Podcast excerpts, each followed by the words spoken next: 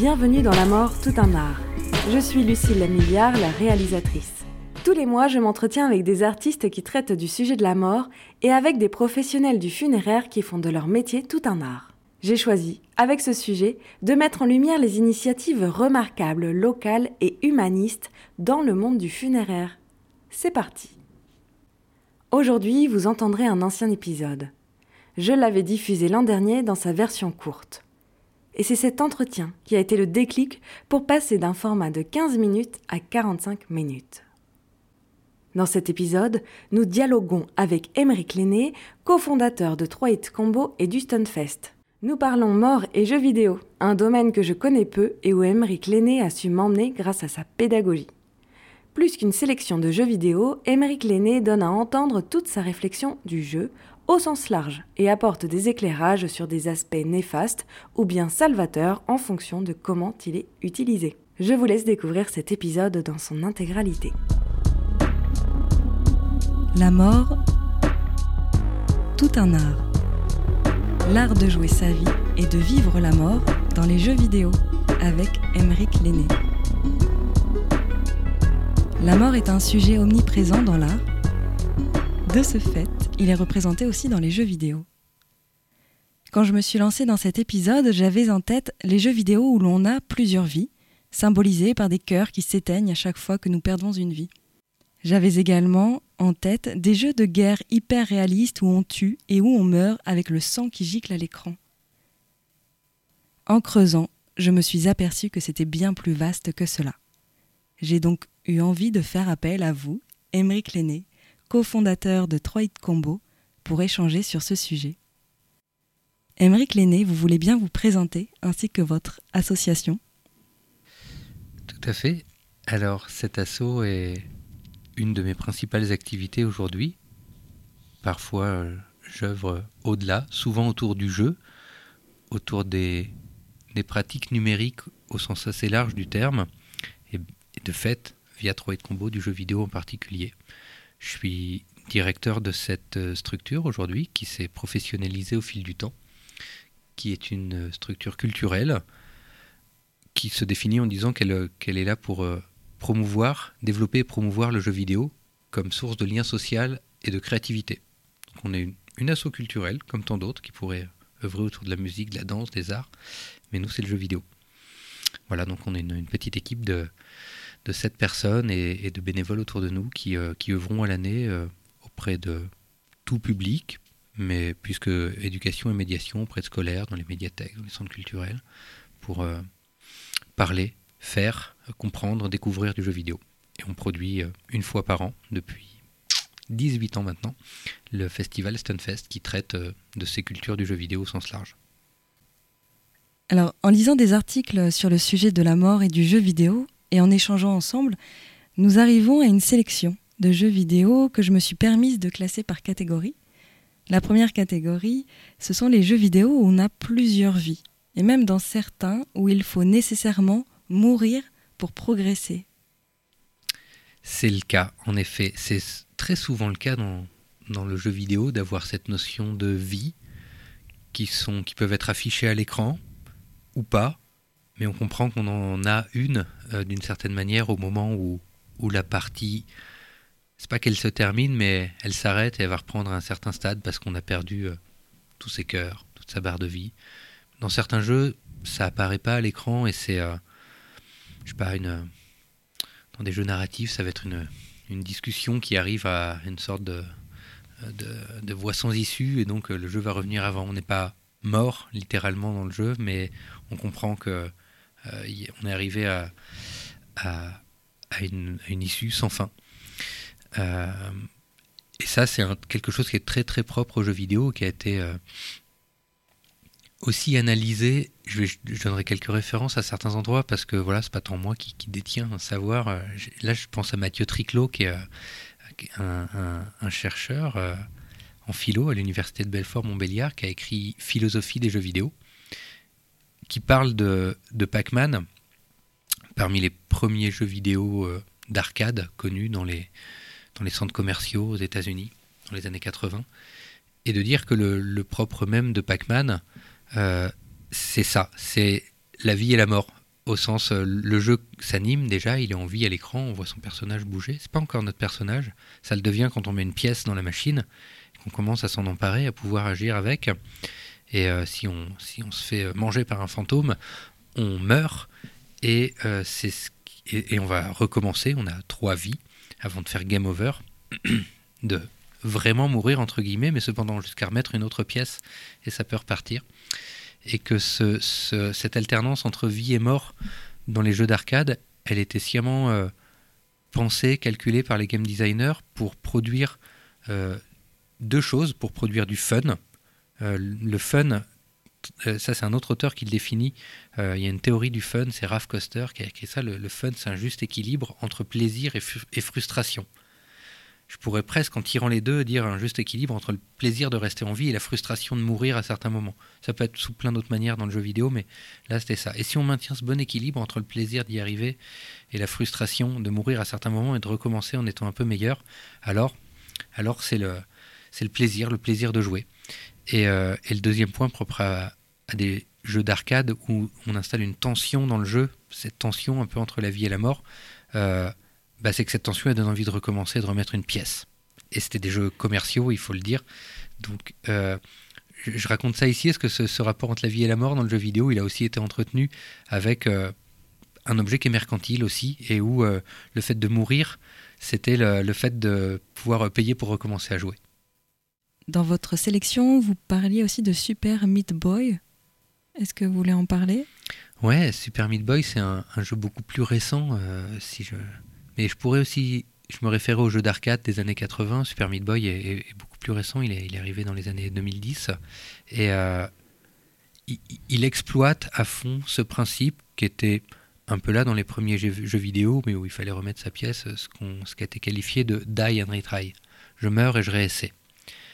Ça, c'est tout à fait propre aux jeux vidéo, dont un des, critères principaux, c'est de simuler un environnement dans un jeu vidéo soit on simule une réalité, soit on simule un univers fictif, mais en tout cas, nous, en tant que joueurs, joueuses, en tant qu'humains, on comprend qu'on est dans un monde simulé à, l'écran. Il peut être très abstrait, il peut être très réaliste, mais on comprend qu'on est dedans. Et, euh, et puisque c'est une simulation, on peut faire de l'essai-erreur dedans. On peut tenter quelque chose, et puis si ça loupe, c'est pas grave. Si c'est dangereux, c'est pas grave. Si je me fais couper la main dans un jeu vidéo, c'est qu'un jeu vidéo. Et, euh, on est vraiment sur les rapports de, euh, fondamentaux du jeu, du jeu des enfants, de dire mais c'est pour de faux, c'est pas grave, on joue à se tuer et c'est pas grave. Et dans Super Meat Boy, c'est un des. Il y en a eu plein des jeux qui, exploitent ce principe de die and retry, mais Super Meat Boy le poussait au maximum en allant aussi euh, dans les, exactement dans les codes de ce qu'on appelle une pratique performative qu'on appelle speedrun dans le jeu vidéo. Terminer un jeu le plus vite possible. Et, et, à plus forte raison avec le degré de difficulté le plus élevé, donc le risque maximum de mourir. Et dans Super Meat Boy, quand on meurt, on recommence au, début du niveau, mais immédiatement. Il n'y a pas de quelques secondes de temps de chargement, de réintroduction du niveau, c'est immédiat.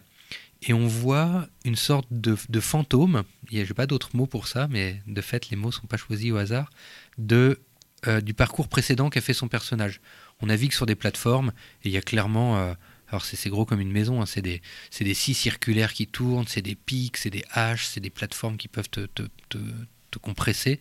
Et euh, le Super Meat Boy, c'est un morceau de viande, donc s'il se fait découper, une gerbe de sang à l'écran. C'est tout ça est bien sûr fait complètement exprès. C'est pas du tout un jeu qui tourne dans le, gore euh, qu'on peut avoir dans certains jeux sciemment violents. Là, c'est plutôt on oscille entre le un rapport un peu cartoon, dessin animé et, ces effusions de sang, mais euh, je crois que le jeu n'est pas interdit euh, pour autant, au moins de 16 ou 18 ans, rien à voir. Et, on est à fond dans ce Die and Retry. dans, Super Meat Boy, il n'y a pas de logique de vie, on peut mourir 10 euh, fois, 100 fois, 1000 fois, il n'y a aucun souci.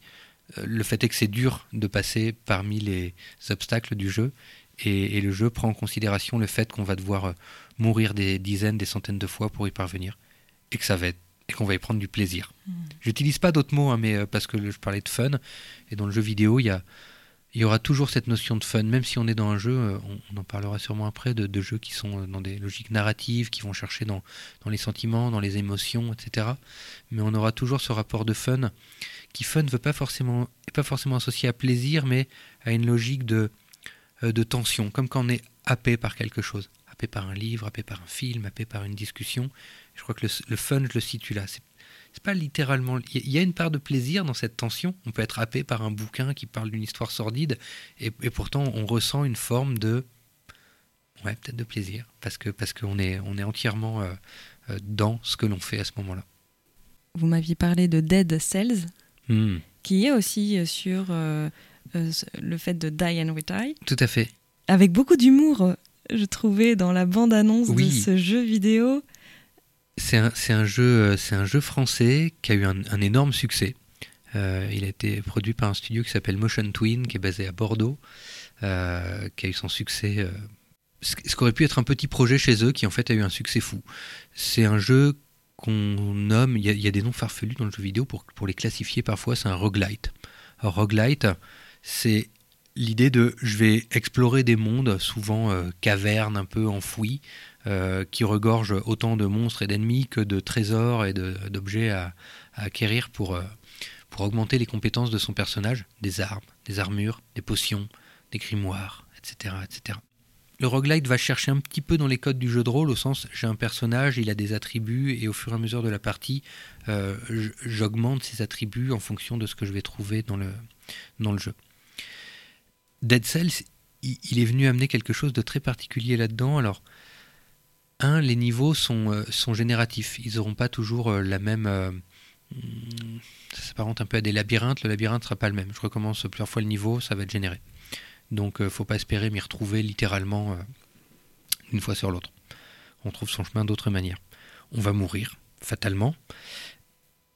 On, est, on navigue en effet entre un monde assez sombre et sur l'humour que vous définissiez de il y, a un fort aspect narratif sur une sorte de voix off, mais qui est la voix du personnage, semble-t-il, mais aussi les personnages qu'on peut croiser dans le jeu, ou les, euh, indices, les noms des objets. C'est bourré d'humour et de jeux de mots.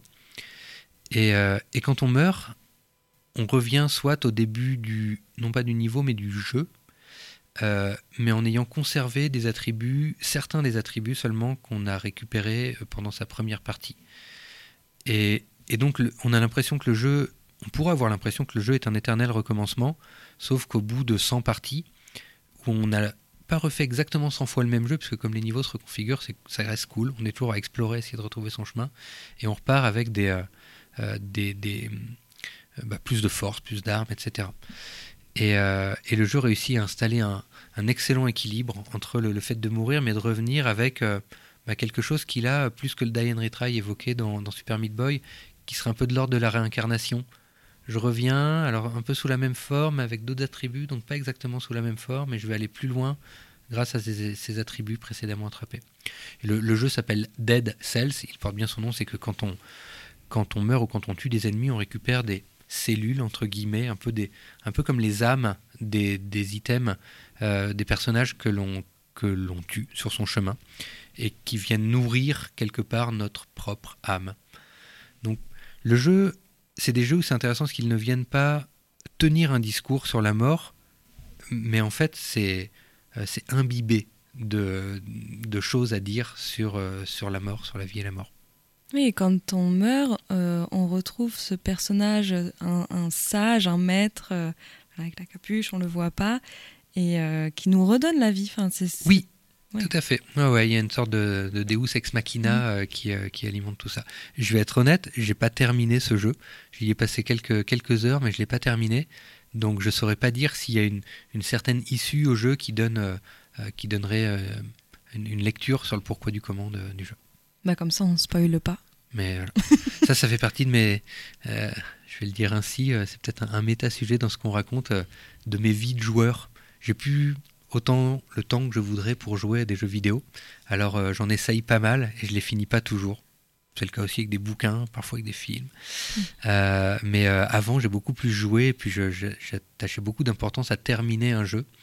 et, et à le terminer peut-être justement avec cette notion de vie et de mort, sans, sans mourir, à le terminer bien, à le terminer jusqu'au bout. Et puis euh, maintenant, pour moi, c'est un peu moins important. Donc je peux tout à fait avoir plaisir à jouer un jeu sans le terminer et de peut-être d'une certaine manière rester mort au milieu de la partie, puis c'est pas grave. Passe au suivant. Est-ce que c'est parce qu'il y a aussi une forte production de jeux vidéo donc Il y a de ça, mais en même temps, dans les époques où j'avais plus de temps pour jouer et où je joue aussi à d'autres types de jeux, je pense que dans les, différentes. Ce que je raconte sur les vies de joueurs, j'avais entendu, c'est Alexis Blanchet, un chercheur euh, historien du jeu vidéo, que j'avais entendu euh, parler de cette notion d'avoir des vies de joueurs. J'avais trouvé ça intéressant. Et en effet, je jouais pas au même jeu quand j'avais 10 euh, ans, 20 ans, 30 ans. J'en ai 40 et quelques. mais la production, quand j'étais, quand j'étais, je sais pas, enfant ou ado ou jeune adulte à, jouer à du jeu, il y en avait il y en a toujours eu trop pour jouer à tous. Mm. mais en effet, aujourd'hui, c'est 4000 jeux par an qui sortent. C'est juste impossible de jouer à tout. Au mieux, on entend un petit peu parler des choses les plus connues, mais on peut pas, peut pas être partout. Mm.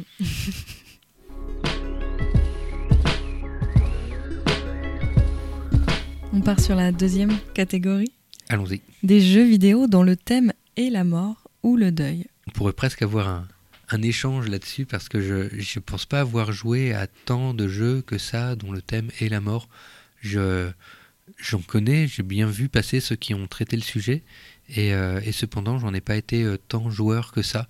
Donc, euh, et, c'est en effet assez récent des jeux dont le thème est la mort au sens. alors peut-être que j'ai mal saisi là le, le, thème qu'on aborde, mais des jeux où, où le thème serait la mort au sens euh, je vais dire réaliste du terme. Je pourrais dire que Dead Cells, dont on a parlé tout à l'heure, euh, pourrait dire que le thème est la mort aussi, mais il n'est pas déclaré en tant que tel. Le jeu est imbibé d'eux, mais ça ne le dit pas. Les jeux auxquels je pense là, c'est des jeux comme euh, euh, un des premiers, je pense, qui m'est marqué, qui a fait parler de lui il y a quelques années, c'était That Dragon Cancer, où clairement les développeurs du jeu ont parlé alors du sujet de la mort, mais à travers le sujet de la maladie et d'un couple de parents qui ont un enfant atteint d'un cancer. Et euh, on est clairement là sur de, l'œuvre du jeu qui vient traiter un sujet euh, aussi pour le, euh, pour le traiter pour eux-mêmes. Je crois savoir, je ne veux pas trop m'avancer, j'ai un petit doute moi-même, mais que les, auteurs même du jeu ont, ont vécu, cette, ont vécu cette situation et l'ont l'ont écrit, l'ont traité, je pense aussi, à travers un jeu, comme on peut écrire, et ça fait, ça fait du bien d'écrire ou, ou de chanter ou de, tourner un film sur un sujet pour, euh, pour s'en emparer. Et je, à nouveau, moi, j'ai pas une, une, science infuse en jeu vidéo. Peut-être que d'autres exemples de jeux ont pu préexister à ça, certainement. Euh, mais celui-ci, à ma connaissance en tout cas, est, un des premiers que j'ai entendu avoir un rapport euh, très personnel, de l'ordre de l'intime, même entre les auteurs du jeu, le jeu qui est fait, et de fait, pour qui il joue. Je pense que les personnes qui y ont joué, alors sans avoir euh, été soi-même touché euh, par euh, un proche, à plus forte raison par un enfant malade atteint d'une maladie grave, c'est tout de suite un sujet qui va les, qui va les toucher, qui va les émotionnellement toucher les, joueurs, les joueuses, et qui, là, je, ne serais de fait pas le, meilleur placé pour ça, mais je pense que des gens qui y ont joué, qui ont eux-mêmes été touchés par une histoire semblable, ça, ça, provoque des choses fortes, puisque de fait, le jeu vidéo alors quand je dis ça, je le mets certainement pas ni au-dessus ni en dessous de ce que d'autres médiums peuvent produire en termes de, euh, d'émotion, de, passage de message. Euh, je pense qu'on peut être autant euh, touché au fond du cœur par un film que par un jeu vidéo. Mais que cependant, sur certains sujets, quand la manière est, bien amenée, un jeu vidéo peut aller assez loin dans la manière d'impliquer une personne dans, la partie. Je vais être honnête, The Dragon Cancer, je, vais aussi le dire ainsi, c'est un jeu que j'ai vu jouer, que j'ai vu être joué, euh, dont j'ai regardé des parties. Euh, et ça, c'est une de mes manières fréquentes de consommer du jeu vidéo, et je pense pour beaucoup de gens aujourd'hui aussi, euh, de par ce qu'est Twitch, de par ce qu'est YouTube, et de voir des personnes jouer à des jeux, et pour certains jeux, ça me suffit, ça suffit à plein de gens, de dire tiens, ça, je vais en regarder une partie, et je vais regarder quelqu'un en parler, et et ça me va comme ça. Donc The Dragon Cancer, je n'y ai pas joué manette à la main. Et, euh, quelques autres de la sorte ont, pu exister. plus, récemment, le jeu qui a beaucoup fait parler de lui, auquel je n'ai pas joué non plus. Mais, pour moi, il n'y a aucun problème à citer des jeux dont, auxquels j'ai pas joué. Des fois, des gens disent Non, mais moi, je suis pas expert, je joue pas aux jeux vidéo, donc j'en parle pas. Bah, et alors Si tu en as entendu parler, tu as, un avis dessus. Euh, et c'était euh, Spirit Farer, où là, c'est un. Euh, je pense qu'il y a une symbolique à, plein de couches, à nouveau, n'ayant pas joué en détail, mais peut-être que rien qu'en parlant, ça peut donner envie à des personnes de, s'y essayer. je crois qu'on est sur cette, image vieille dans l'histoire de l'humanité, euh, du, passage de la vie à la mort et de euh, qui, a souvent été symbolisé par des, embarcations ou des véhicules euh, sur lesquels le, corps du défunt embarque pour passer vers un au-delà. Des fois, c'est un, bateau auquel on met peut-être le feu. Ça peut être des, véhicules parfois imaginaires qui nous emmèneraient vers les cieux ou vers les, profondeurs de la terre. Et dans Spirit on, on est sur, euh, sur une histoire de la sorte avec euh, là une, embarcation euh, et, et, je pense tout un, tout un univers narratif qui est tissé sur cette. Si je traduisais littéralement le jeu, il y a la conduite des esprits, quoi, la conduite des âmes vers, vers autre chose. Donc quelques, quelques jeux vidéo comme ça sont venus euh, littéralement traiter concrètement et en le nommant le, sujet de la mort à essayer pour les curieuses et curieux. Parce que des, ces deux jeux-là que je cite, et, j'en oublie certainement d'autres, sont des, sont des jeux qui ont vraiment fait parler d'eux parce qu'ils sont ils, ont, ils revêtent une forme d'esthétique euh, assez singulière, tant dans la narration que dans le, traitement graphique à l'image, euh, dans, dans, la bande son, etc. Mais je vais en citer un autre auquel je n'ai pas joué, hmm. qui est gris. Oui. Qui est plutôt là sur euh, le deuil. Oui. Alors on peut jouer euh, sans être euh, soi-même en deuil, voilà, mais en tout cas, il, traite de, du deuil et il fait passer par les différentes étapes du deuil. Il n'y a pas de parole, il n'y a pas, oui, pas de voix. Tout à fait. Pas de texte. Pour le coup, lui, j'y ai joué alors c'est singulier parce que Gris, j'y ai joué dans les, dans les, pratiques, de, dans les pratiques de jeux vidéo. Je peux parler de jeux auxquels j'ai joué moi, de jeux que j'ai regardé d'autres jouer. Et Gris, on y a joué à plusieurs avec des collègues. Euh, à se passer la manette euh, quand euh, l'un ou l'une ou l'autre d'entre nous perdait, mourait dans, dans Gris. Et, et c'est aussi une manière de jouer à du jeu. c'est un jeu solo, Gris a priori, mais, mais des fois c'est chouette de jouer à plusieurs. Et c'est singulier parce que je, sais bien que conscient du, de la teneur du jeu, du sujet qu'il traite, on y a joué de manière... Euh, c'est un, jeu de plateforme, enfin oui c'est un jeu de plateforme, qui nécessite quand même un peu de réflexe et d'action, là où euh, Spiritfarer euh, et euh, Dragon Cancer sont des jeux beaucoup plus narratifs ou, qui font beaucoup moins appel à, de la dextérité. Et Gris, on y a plus joué avec un plaisir euh, grisant, sans, mauvais jeu de mots, parce que le, jeu va vite, fait filer un peu, euh, nous, emporte, si, si, on se débrouille pas trop mal, si on saute, si on virevolte comme il faut, ça part et, on, passe à travers des, des, des, longs niveaux qui s'enchaînent, qui, qui jouent avec ça, avec cet effet de, de, de, plaisir de euh, d'avancer dans quelque chose, mais avec cependant, je réutilise le mot de plaisir, je l'utilise spontanément alors que le jeu se déroule dans un univers qui est de fait... Alors, je pourrais dire son, mais en fait, je suis là quelque part aussi dans ce. C'est pas un préjugé, c'est plutôt un cliché de la mort. Si mort, alors ce serait, on serait dans le sombre, dans le malheur, dans.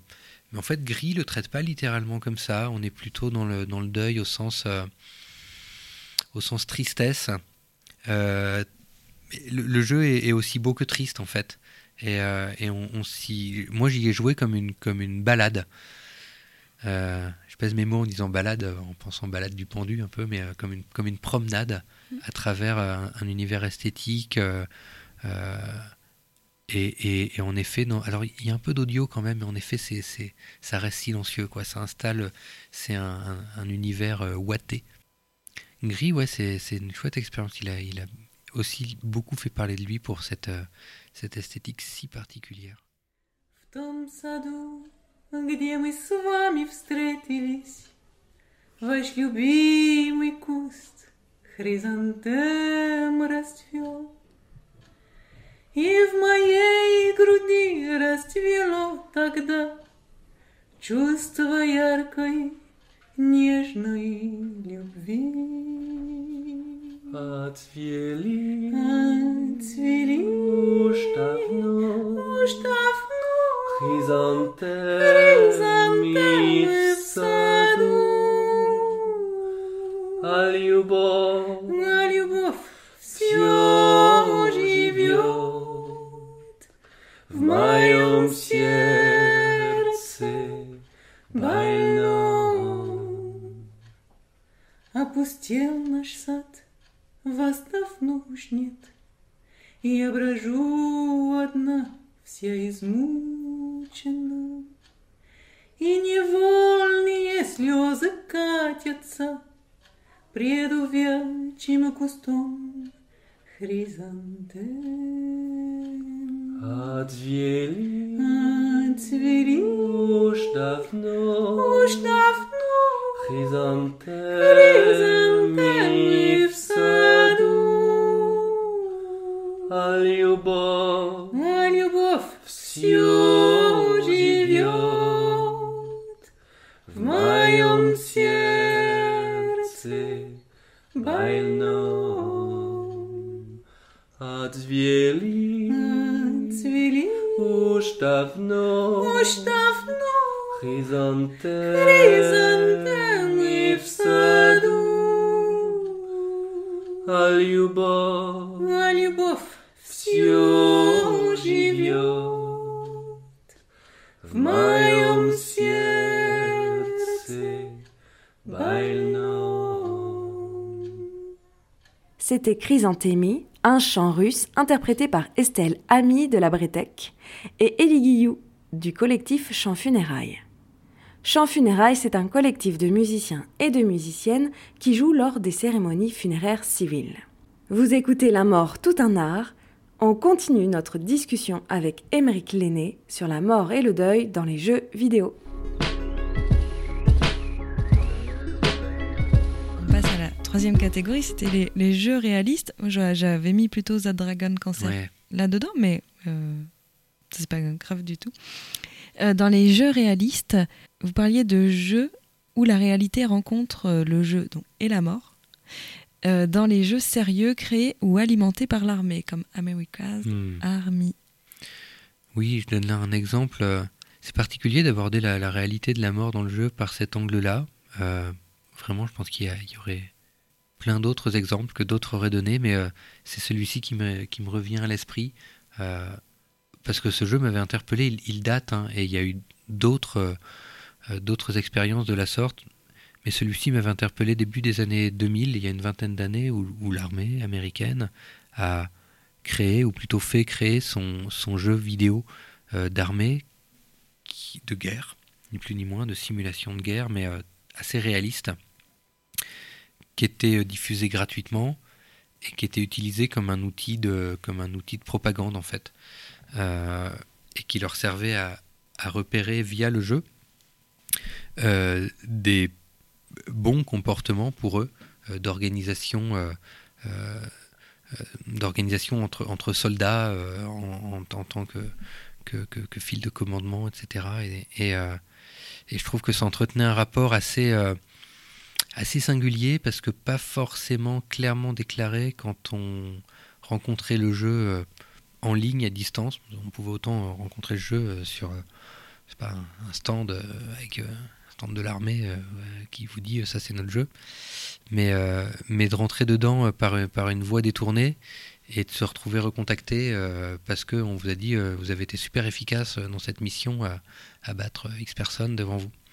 Et que ce jeu venait entretenir une, limite assez ténue entre, entre la, la réalité, la, une, dure réalité de la mort, en l'occurrence celle de la guerre, et le jeu vidéo, euh, là où le jeu vidéo faisait tout ce qu'il pouvait, évidemment, pour être un bon jeu vidéo, donc qui à nouveau propose, euh, provoque du, fun, du plaisir dans, ce qu'il donne. Par, euh, extension, en citant ça, ce, jeu-là et, d'autres ont été, ont donné lieu à un certain nombre de de, de méthodes et d'outils au sens contrôleur aussi qui sont utilisés dans, euh, pour, piloter, pour piloter des, avions de chasse, des drones euh, à distance avec des contrôleurs de jeux vidéo. Peut-être qu'on s'éloigne du sujet quand j'aborde ça, mais euh, de dire que le, jeu vidéo, c'est peut-être, ça peut sembler dur ce que je dis, mais peut devenir par des biais directs ou indirects un des instruments de la mort. Et c'est une réalité. Alors quand je dis ça, je suis le premier à ne pas vouloir qu'un un fait euh, devienne l'arbre qui cache la forêt, qui vienne abonder sur les discours de jeux vidéo égale violence, parce que euh, je crois qu'on va aussi sur ces terrains-là, sur les très nombreux raccourcis qui sont faits lorsqu'une euh, lorsque des fusillades, des tueries ont lieu, et de dire c'est la faute aux jeux vidéo. Euh, je pense pas qu'on ait aussi là beaucoup de temps pour développer la chose, mais, mais je crois qu'il y a aussi des rapports entretenus qui sont parfois biaisés, voire pervers aux jeux vidéo, qui ont sûrement des, des, des bouts de vérité, mais euh, qu'il faut manipuler avec beaucoup de précaution parce que euh, euh, les, recherches scientifiques en la matière prouvent plutôt que le rapport il est, il est beaucoup, beaucoup, beaucoup plus indirect que ça et que le, jeu vidéo pour des personnes qui auraient des, comportements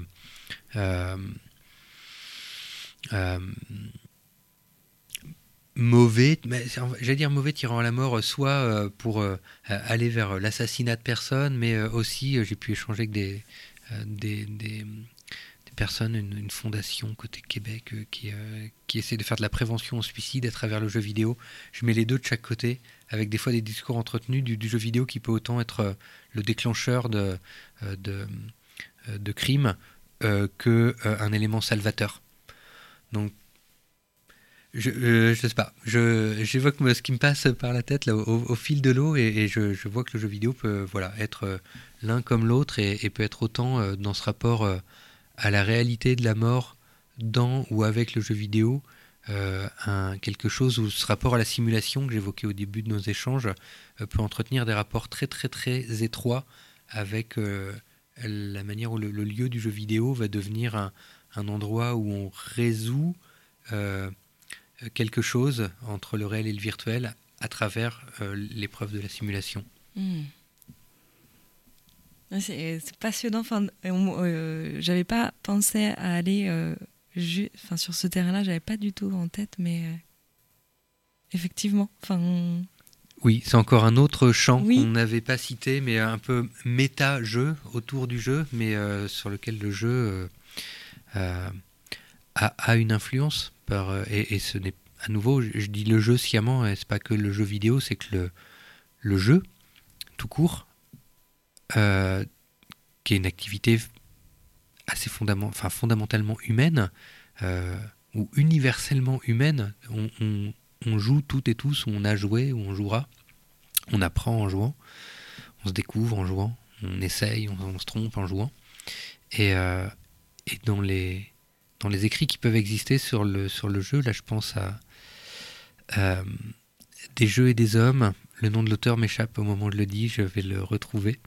Euh, qui est un, ouvrage de sociaux des années 60, euh, Roger Caillois euh, a écrit ce bouquin. Et donc le jeu vidéo était c'était les prémices du jeu vidéo. Il n'en parle pas du tout dans son livre. C'était tellement les prémices qu'il n'était pas question de les, traiter pour lui. Mais il fait une classification des jeux au sens très large donc il va partir du jeu libre de l'enfant faire des galipettes c'est du jeu euh, au jeu réglé des enfants aussi euh, je prends des cailloux dans la rue je dis que c'est des vaisseaux et puis c'est parti on joue et il y a une règle et tout à coup c'est réglé. C'est pas pareil que faire des galipettes ou de la balançoire. À des jeux réglés euh, plus complexes, je pourrais dire, euh, de jeux de société, dames, échecs, etc. Mais il parle aussi du jeu, euh, du jeu théâtral, euh, qui est une autre forme de jeu, ou qui invoque dans le jeu vidéo l'avatar, je me grime et on va rentrer dans un, euh, dans un, espace, un temps et une fiction qui installe le jeu. Parle de, certaines formes perverses du jeu, euh, qui sont d'ailleurs parmi les premières formes pratiquées par les humains, euh, euh, où, euh, on va s'entretuer. On va jouer, on va jouer à se, tuer. Euh, les jeux de gladiateurs, les jeux du cirque, Euh, mais je crois qu'on n'a pas attendu Rome pour, que, pour faire des jeux où on s'entretue. Quoi. Le duel, euh, on pourrait était codifié et, certaines de ces choses étaient dans des formes de jeux ou des jeux euh, encore pratiqués aujourd'hui, je crois, dans certaines régions du globe où, voilà, jucher sur un cheval, l'objet, le matériel du jeu, c'est pas un ballon, mais c'est un cadavre de chèvre qu'on se passe. Hein. Et, la mort est déjà là. Donc certaines formes de jeu peuvent aller très loin. Il parle d'autres formes de jeux pervers sur les, jeux d'argent. Mais la mort est là dans le jeu. La mort est, complètement là dans le jeu. Et évidemment, il parle, dès ces analyses-là, des jeux de mort simulés euh, qu'ils sont dans, plein de jeux. Les échecs, c'est un, un, terrain de guerre simulé sur un plateau. Et on s'entretue, ni plus ni moins. C'est juste des pions sur un quatriage, pas de problème, mais on se tue des jeux de guerre simulés euh, sous des tentes de généraux. Il y en a depuis euh, belle lurette. Et je reviens donc à pourquoi je parlais d'America's Army, du rapport entretenu avec la mort, où euh, le jeu devient un moyen de, de simuler et donc de, de résoudre parce que parce qu'on parce que parce qu'on va pas vraiment mourir dedans et, de, de, traiter ce phénomène de la mort qui est bah, qui de fait nous échappe et est mystérieux. On sait tous qu'on va y passer mais on ne sait pas pourquoi, comment et quand, et vers où, peut-être ou pas. Et le, jeu est un des excellents moyens de, euh, de s'en emparer et de le traiter. Alors tout ceci nous amène à la quatrième et dernière catégorie, justement sur la mort d'un joueur. Donc là, on sort un peu de la sélection de jeux vidéo. Mais pour concocter cet épisode, je me suis inspirée de l'article de Pierre Arpad intitulé Vivre le deuil dans le jeu vidéo sur son blog Techné Vidéoludique. Et à la fin de son article, il fait mention de deux cas où des personnes ont vécu leur deuil grâce aux jeux vidéo. Alors le premier cas vient d'une courte bande dessinée qui raconte comment un fils a donné à sa mère, malade, le jeu vidéo Animal Crossing pour qu'elle occupe ses journées. La mère est devenue une vraie accro au jeu. Et après le décès de la joueuse, le fils relance le jeu. Il découvre que pendant un an, sa mère avait envoyé des cadeaux à son avatar en espérant lui faire plaisir. L'auteur ajoute Il peut s'agir là d'une forme de i-deuil, les cadeaux ayant traversé le temps pour rappeler au fils combien sa mère l'aimait. Cette notion de i-deuil, vous aviez déjà connaissance de cette notion-là? Mmh, pas avec cette appellation, mais on comprend vite. Hmm, je n'avais pas cet exemple-là, cependant, je pense que c'est quelque chose qui a pu être pratiqué dans les communautés de jeux en ligne assez tôt. Peut-être pas jusqu'à aller. Enfin, c'était aussi très dépendant de ce qu'il était possible de faire dans le jeu. Euh, créer un item dans un monde persistant en ligne, tel qu'une stèle, euh, n'était pas forcément possible dans tous les jeux.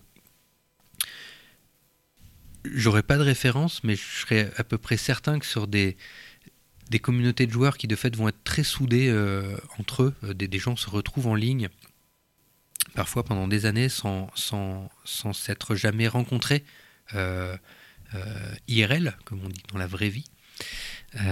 Et, et, de fait, derrière ces liens forts, si une de ces personnes vient à décéder, ça me semble évident que pour ces joueurs, c'est dans le jeu qu'ils vont se retrouver pour euh, célébrer le passer un temps ensemble autour de, la mort de leur, de leur ami, de leur compagnon, de leur camarade de jeu. Donc je ne je connaissais pas cet exemple, mais j'en suis absolument pas surpris. Euh, je pense qu'il en existe très probablement d'autres. Et, et, là où je connaissais d'autres exemples, on n'est pas dans le jeu vidéo, mais de, de e-deuil, ça fait quelque temps que certains réseaux sociaux sont emparés de la chose en permettant de créer des pages euh, où on va venir euh, euh, sceller justement la page d'une personne en laissant ou pas la possibilité de laisser des messages derrière. Donc dans le jeu vidéo, pas surpris. Peut-être à la limite ce qui m'aurait surpris, je vais le dire à la, à la blague, ce qui m'aurait un peu surpris mais pas tant que ça, c'est mais comment ça se fait que personne n'en ait encore fait une entreprise Qu'il n'y ait pas des services de e-deuil dans du jeu vidéo? Parce que par, parce, que, parce que la mort, quand on l'a subie pour euh, un proche, euh, on, on, a besoin de ses accompagnements. Enfin bref, l'humain a toujours eu besoin et, de, euh, et c'est normal de, de célébrer, de marquer la chose et d'être d'être entouré, accompagné. Donc dans, dans le jeu où, où des choses fortes peuvent arriver entre personnes, pas, pas surpris du tout. Et euh, j'ai j'ai envie de raconter une, une référence, alors là, à un livre, mais qui parle de jeux vidéo, qui s'appelle Le jeu continue après ta mort. Je n'ai plus l'auteur en tête, malheureusement. Je sais que le livre était librement accessible sur le net. C'est un auteur qui l'avait publié en version numérique. Et on va aller sur ce lien entre le jeu vidéo et, et la logique de réseau social, parce qu'après tout, je, je pense que certains réseaux sociaux, Mathieu Triclot, dans Philosophie du jeu vidéo, euh, va jusqu'à dire mais qu'est-ce qu'il y a de si différent entre un réseau social et un jeu vidéo? On incarne un avatar, on, interagit- avec euh, d'autres personnages, on remplit certaines euh, logiques de, de quête, on avance. C'est notre vie, mais c'est pas vraiment notre vie, etc. Et dans, dans le jeu continue après ta mort, l'auteur raconte l'histoire d'un personnage qui jouait à du jeu vidéo. Il était très connu pour ses faits de, de joueur, jouait même à plusieurs jeux vidéo, était de fait présent sur des, des réseaux sociaux à côté. Il ne les cite pas, mais euh, on est un peu dans une dystopie. euh, on pourrait tout à fait imaginer euh, que les réseaux seraient ceux qu'on connaît aujourd'hui et certains des jeux vidéo qu'on peut connaître par ailleurs. Et ce personnage a été connu parce qu'il a hacké, piraté les, les systèmes de ces, de ces plateformes en ligne, autant jeux vidéo que réseaux sociaux, et il les a hackés au sens où il a réussi à les interconnecter. À dire, euh, je, vais, en citer, même si c'est pas ceux qui sont cités dans le livre, ton, avatar Facebook, il peut aller se balader dans Skyrim. Ton avatar Skyrim, il peut, s'exprimer sur Twitter, etc., etc. Et ce hack a eu un retentissement euh, euh, extraordinaire qui a interconnecté les communautés en ligne et, et permis une sorte de, de- de méta-jeu, d'un gigantesque jeu qui, connecterait tous les espaces virtuels. Et ce personnage meurt. Ou plutôt il tombe dans le coma, un grave coma où il est euh, entre la vie et la mort. Et son avatar continue à vivre en ligne, son avatar, euh, son avatar harlequin, quoi, son avatar de, tous les mondes virtuels, euh, autant jeux que réseaux sociaux continue à vivre avec la célébrité qu'il pouvait avoir lui et, et à être connu par les autres. Et ce personnage sort de son coma. Revient à la vie. Mais son avatar existe toujours. Et je ne vais pas raconter la suite du bouquin, mais tout s'entrelace entre euh, la vie, la vie passée, les vies, les vies, je parle tièmement au pluriel, construites dans des univers virtuels, dans des jeux, et, euh, et cet avatar. Et je pense aussi qu'on pourrait trouver des exemples de littéraux réels aujourd'hui de, de joueurs qui sont euh, euh, peut-être encore vivants en chair et en os et qui ont un ou des avatars morts dans des jeux et qui ont une, célébrité, une existence, peut-être qu'ils les font revivre parfois. Euh, et peut-être inversement, alors là on n'y est pas encore, mais quand j'entends parler d'IA aujourd'hui, je serais pas surpris que demain des avatars continuent à vivre dans des jeux vidéo. Et dans les jeux, quand on, quand on croise un personnage qui n'est pas un joueur humain, qui est piloté par la machine, par l'ordinateur, par des, formes de petites intelligences artificielles, euh, mais qui font tout pour faire en sorte que ce personnage semble se comporter de manière réaliste, on appelle ça des PNJ, des personnages non joueurs. Et je pense qu'il y a un truc qui est en train de se passer doucement dans le jeu vidéo, lié, clairement lié aux techno actuels et, aux IA, euh, qui pourrait amener à venir euh, tisser des entrelacs bizarres entre la vie et la mort dans le jeu vidéo. Il existe là nouveau, j'aurais pas la référence, mais il y a, y a un, un youtubeur qui s'était aventuré dans un, vieux jeu en ligne, je crois que c'est Ultima, un des premiers euh, jeux MMORPG en ligne, dont un serveur avait été maintenu, donc il y est allé, le, serveur était désert, il n'y avait personne, et tout à coup, que- quelqu'un quelqu'un passe, et, et il ne sait pas. Alors, on ne sait pas si c'est du vrai, du faux là-dedans, on ne sait pas si c'est quelqu'un d'autre qui s'est connecté, qui a fait exprès, mais c'était très très très très peu probable que ça arrive. Donc il commençait à parler de logique de, fantômes, de fantômes dans du jeu vidéo.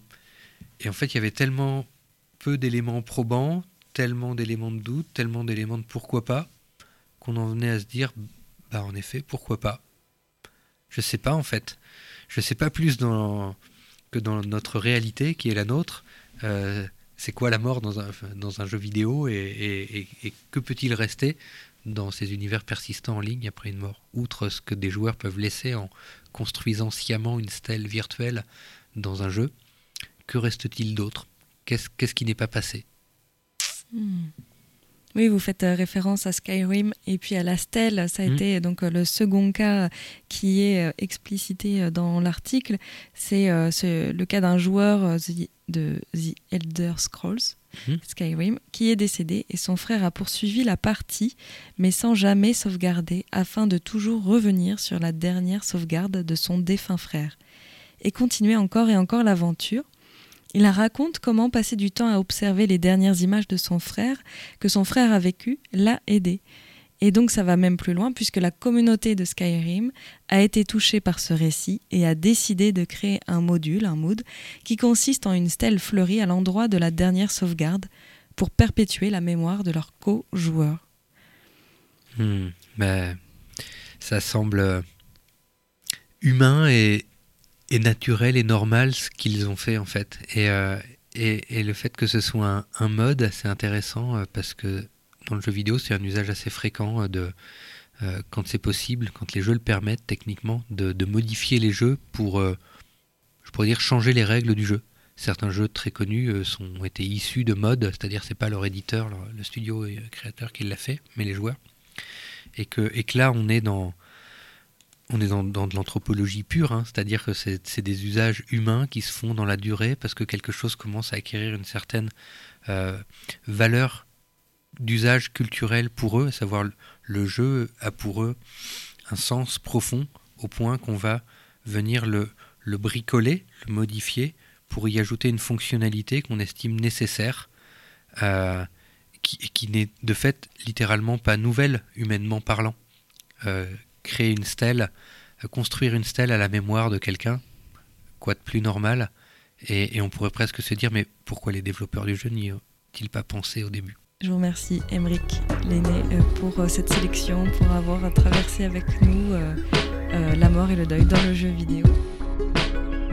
Retrouvez plus d'infos et l'actualité de 3hit Combo sur le site www.3hitcombo.fr. Et pour participer au Stunfest, le festival de jeux vidéo, rendez-vous en mai 2024 à Rennes. Je suis Lucille Milliard, la réalisatrice. Merci à Mathilde Pluchet pour l'illustration et merci à Florian Kuhn pour la musique. Retrouvez cet épisode sur Canal B et sur toutes les plateformes de podcast.